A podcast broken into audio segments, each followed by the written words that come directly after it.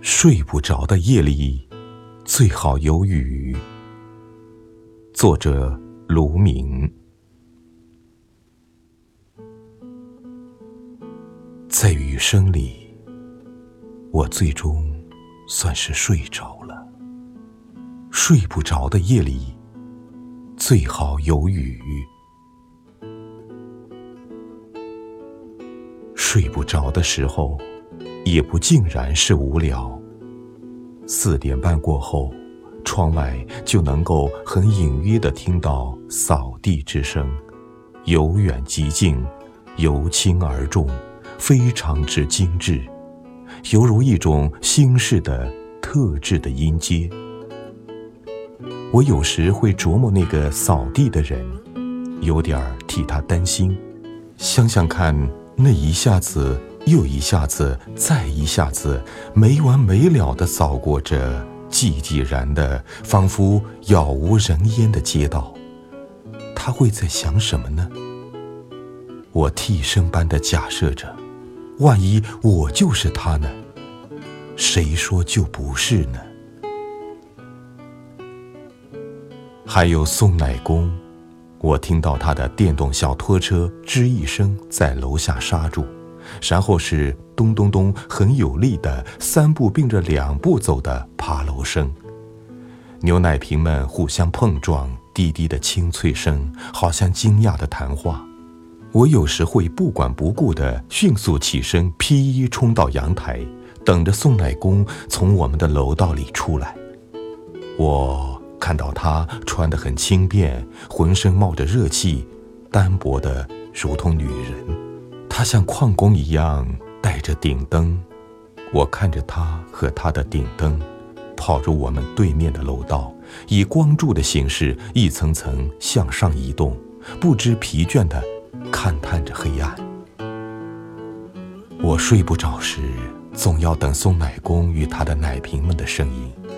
也许前后楼有不少邻人都在等，但愿他知道这一点。他的劳作除了带来白白的奶瓶们，另有一种隐性的抚慰效应。当然，最好还是下雨，但这得看运气。我特别希望睡不着的时候听到雨声，在夜晚的零点六一八处。所有人都像娃娃那样沉沉的熟睡，像是互相背弃、争相离开似的。只有雨迎面而来了，均匀地落在所有的树枝上、地面上和垃圾桶上，极有分寸地敲打着窗玻璃。那声音刚刚好，都不用支起身子即可清晰地听到。我会感激的要命，非常宝贝的听那雨声。失眠的人脑子里极其拥挤，像不要钱、酒管够的酒吧，半辈子的事情都无理的跑到那里去了。尤其是那些不重要的、非常无用的事情，却在一百遍的重复。怎么也无法摆脱。人这个时候是不舒服的，有痛苦的，甚至会涌起刻骨无情之感。但有了雨声，在窗外淅淅沥沥的，多少就好多了。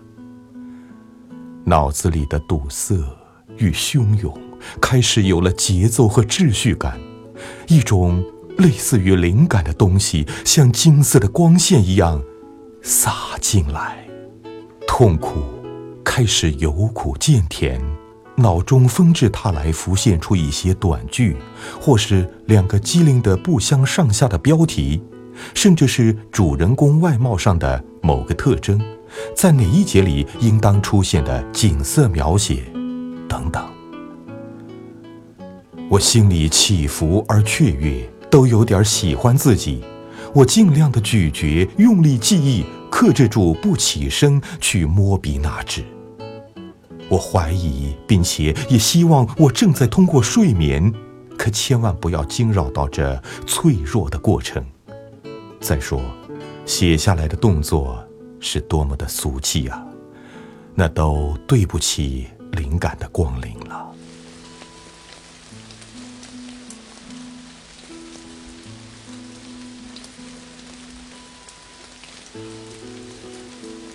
可我很快知道，我没有睡着，因为雨声还很清晰，并变得稍微响了一些。雨大了，我想自己幸好是醒着的，能够捕捉和分辨出这差点错过的变化。我要对得起雨声的，我近乎用功地继续听着雨声，好像。这样一来，我会比所有睡去的人享受到了更多的一些生之趣味。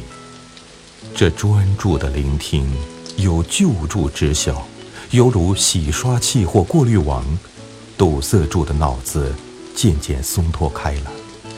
那满酒吧的鬼魅人影开始散去，各种乱七八糟的事情都像潮水一样退去了。